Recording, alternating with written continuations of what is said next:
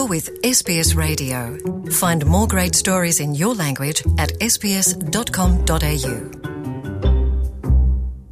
Mais de 156 milhões de brasileiros devem votar no próximo domingo, dia 2 de outubro, um recorde nacional. São 9 milhões de eleitores a mais do que em 2018, um aumento de 6% mas um aumento muito maior foi registrado nos colégios eleitorais fora do Brasil. Cerca de 700 mil brasileiros que moram no exterior estão aptos para votar nas eleições deste ano.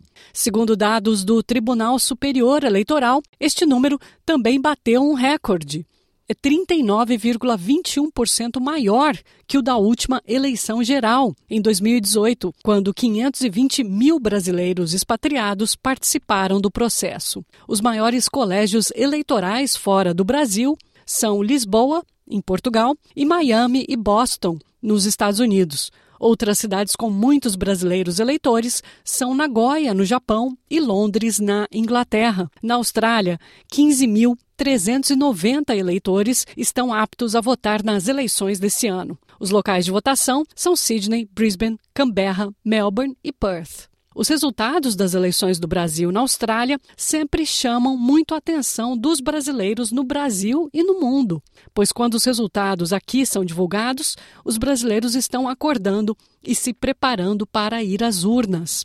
Mas há uma dicotomia entre o voto do brasileiro no exterior, que tende a ser mais conservador, e o voto do brasileiro no Brasil. Nas eleições de 2018, quando o atual presidente de extrema-direita, Jair Bolsonaro, foi eleito, os brasileiros no Brasil acordaram no domingo das eleições com as manchetes Bolsonaro vence na Austrália, bordão que foi muito explorado pela campanha do atual presidente e milhares de plataformas de fake news que não colocaram em contexto o número de eleitores brasileiros na Austrália. Como eu disse, pouco mais de 15 mil. Apesar de, naquele ano, o resultado na Austrália confirmar a vitória do candidato Jair Bolsonaro, historicamente, o resultado da votação na Austrália não reflete o resultado das eleições no Brasil.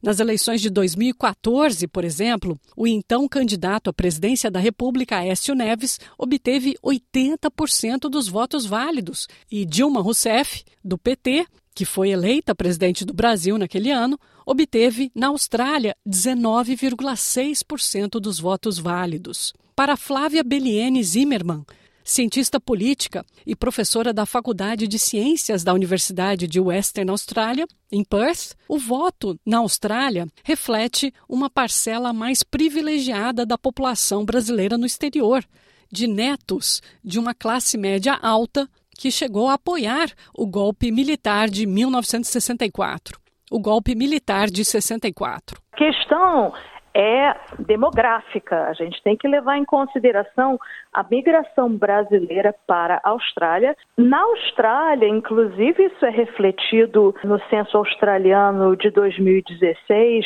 muito claramente. A migração brasileira é uma migração de classe média alta é uma, é uma migração predominantemente de skilled migrants, né?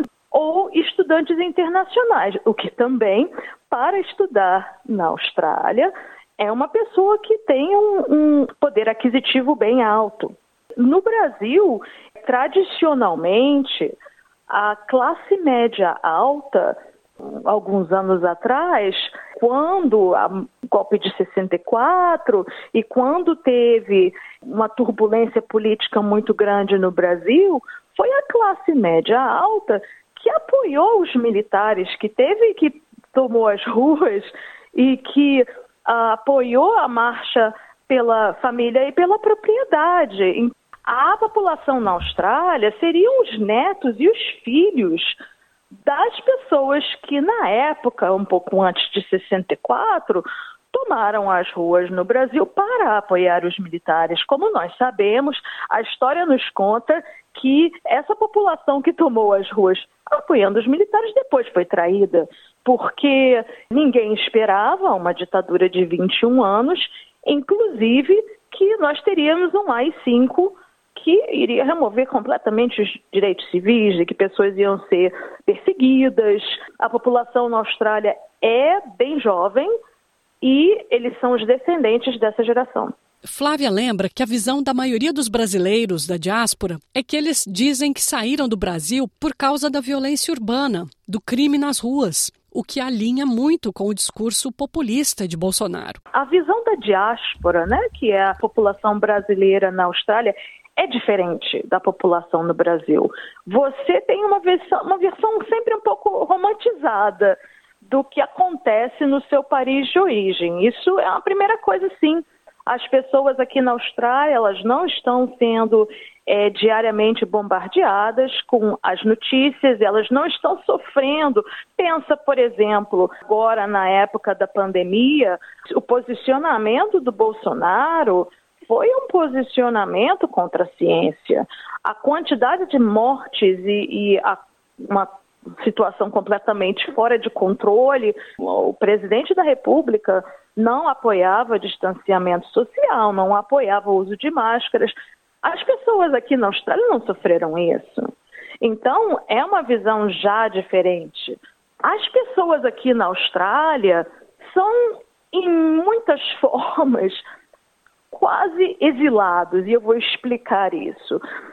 Uma narrativa muito comum na diáspora australiana brasileira são pessoas que saíram do Brasil fugindo da violência, que estavam cansados do problema de falta de controle da, da, polícia de ter law and order nas ruas. Então, isso é uma narrativa muito, muito comum.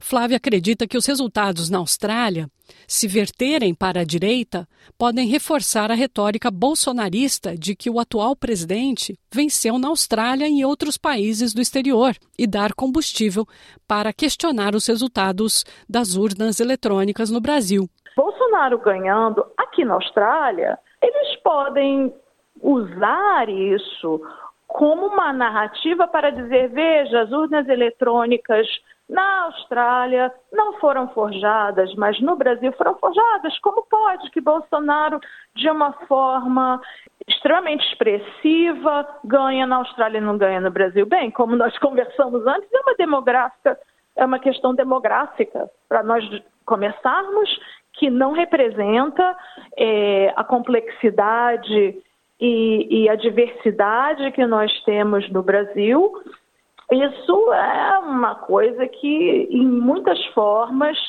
pode ser usada pelo uh, Bolsonaro e pelos apoiadores dele no Brasil para dizer que well, não, uh, os resultados no Brasil não refletem o que o povo brasileiro quer, porque em países como a Austrália, independente de, de ser uma comunidade pequena, Bolsonaro ganha, sobre o que representa um governo PT para as relações diplomáticas entre Brasil e Austrália, a cientista política Flávia Zimmermann acredita que a história recente de corrupção do Partido Trabalhista ainda é problemática, mas que o governo de Lula se conduz muito melhor internacionalmente do que o governo Bolsonaro.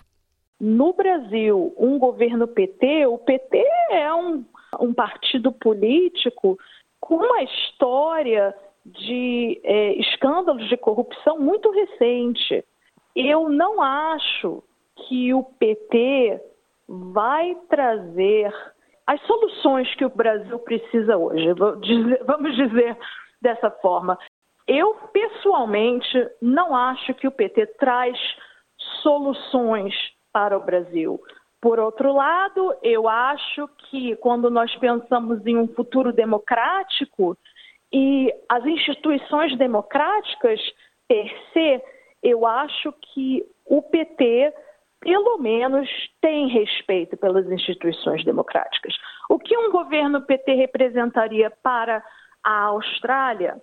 Eu acho que, historicamente, o Lula e o governo PT, eles se conduziam muito bem internacionalmente, muito bem como lidar com uh, questões de direitos humanos, inclusive o respeito da democracia, botando ao lado todos esses problemas de corrupção que eu acho muito sérios e que não, não acho que vão terminar se o PT votar. Eu acho que o governo PT e o governo Lula, eles são muito eficientes. Existe a possibilidade do governo brasileiro se dar muito bem com o governo Albanese e, inclusive, facilitar não só o trânsito econômico entre Brasil e Austrália, mas também o, o trânsito de pessoas. Já um possível governo Bolsonaro representa um questionamento de todas as instituições democráticas, o que é um grande problema para as relações com a Austrália, diz Flávia. O governo Bolsonaro, em muitas formas, representa uma ameaça às instituições democráticas. Isso não estou falando porque é somente a minha opinião, mas tem evidência é, dos protestos antidemocráticos, da, da, postura do Bolsonaro contra decisões do Supremo Tribunal Federal, a narrativa antidemocrática do Bolsonaro, dos apoiadores dele, como pode pessoas andarem nas ruas com placas pedindo um novo AI-5. Nós sabemos muito bem o que isso representou e até hoje as cicatrizes desse trauma que foi os 21 anos de ditadura militar, ainda estão na população brasileira em muitas famílias. Outra questão interessante é o fato de que o Brasil é neutro na guerra da Rússia com a Ucrânia. E o Bolsonaro, ele apoia o Vladimir Putin. Não só isso, ele fez um acordo comercial é, com a Rússia recentemente, assegurando fertilizantes russos para o Brasil. Se nós pensarmos Sim. no posicionamento da Austrália com relação à guerra na Ucrânia, na minha opinião, um segundo mandato do Bolsonaro pode eventualmente causar uma certa tensão com a Austrália no sentido de que o Brasil é um dos poucos países no mundo que, obviamente, de uma forma estratégica, não diz que apoia a Rússia, mas é neutro e tem relações comerciais e acordos comerciais com a Rússia que foram estabelecidos depois do início da guerra e da invasão da Rússia na Ucrânia.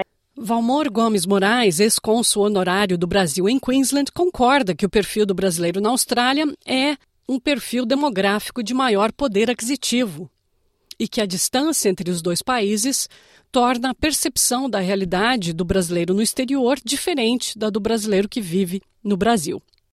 Para morar na Austrália, os brasileiros precisam apresentar declaração de renda, um determinado poder aquisitivo, e não é o grande contingente da população brasileira que está indo em uma outra direção não tão capitalista, econômica e liberal. O perfil lá do Brasil é, é esse e o perfil do brasileiro aqui é um perfil de um brasileiro com maior poder aquisitivo e econômico. Eu, eu acredito que, de certa forma, nós estamos distante do conflito e de todas as dificuldades que, que as pessoas estão passando. Então, quando você, por exemplo, não pega o ônibus lotado, você não sabe o que é o sofrimento da Dona Maria que acorda às 5 horas da manhã e pega o ônibus lotado. Nós, brasileiros, que estamos a 14 mil quilômetros de distância e não estamos enfrentando né, mais de 700 mil mortos lá com a Covid, nós não soubemos o que era isso aqui na Austrália, talvez a gente esteja efetivamente um pouco distante, mas votar é um direito nosso constitucional e acredito que esse direito deve ser preservado. Mas sim, acredito que existe um, um distanciamento aí é, entre a nossa experiência aqui e o que é a realidade de lá. A gente tem que ver que existem apenas 700 mil brasileiros no exterior votando. Nós temos 156 milhões de brasileiros eleitores. 700 mil não faz nem 1% né, do, do total uh, de eleitores. Aqui na Austrália são apenas 15 mil brasileiros votando, se isso todo mundo for efetivamente votar.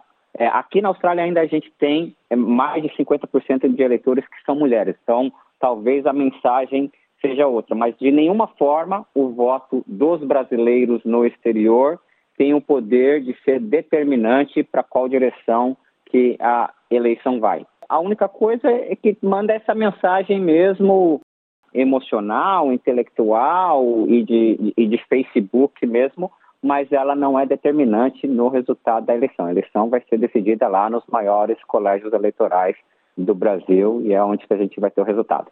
É, que seria até São Paulo, Minas Gerais, né? Exatamente. São Paulo, Minas Gerais e, e alguns estados ali do, do, do Nordeste é, vão determinar para onde que a direção vai, né? Para o resultado das eleições. Alba Chiliactini, presidente da Associação de Brasileiros em Vitória, lembra que a população brasileira na Austrália aumentou para 50 mil pessoas, de acordo com o último censo, e que, mesmo distantes da realidade brasileira, as vidas dos brasileiros aqui são impactadas pelo que acontece com suas famílias, amigos e seu país de origem. Daí a importância do voto como exercício democrático, mesmo no estrangeiro quem está aqui talvez não esteja participando do, do dia a dia, mas eu acho que é importante reiterar a importância cívica de um voto para quem tem interesse de uma participação política. Baseado no último censo, Luciana, nós temos mais de 50 mil pessoas aqui na Austrália. E talvez uh, cada um de nós esteja pensando dentro de uma perspectiva individual quando na realidade a nossa população está aumentando e a população do mundo inteiro. É, países como o Japão, onde tem um contingente brasileiro muito grande, nos Estados Unidos também. Então eu acho que ele faz uma diferença. Want to hear more stories like this? Listen on Apple Podcasts, Google Podcasts, Spotify, or wherever you get your podcasts from.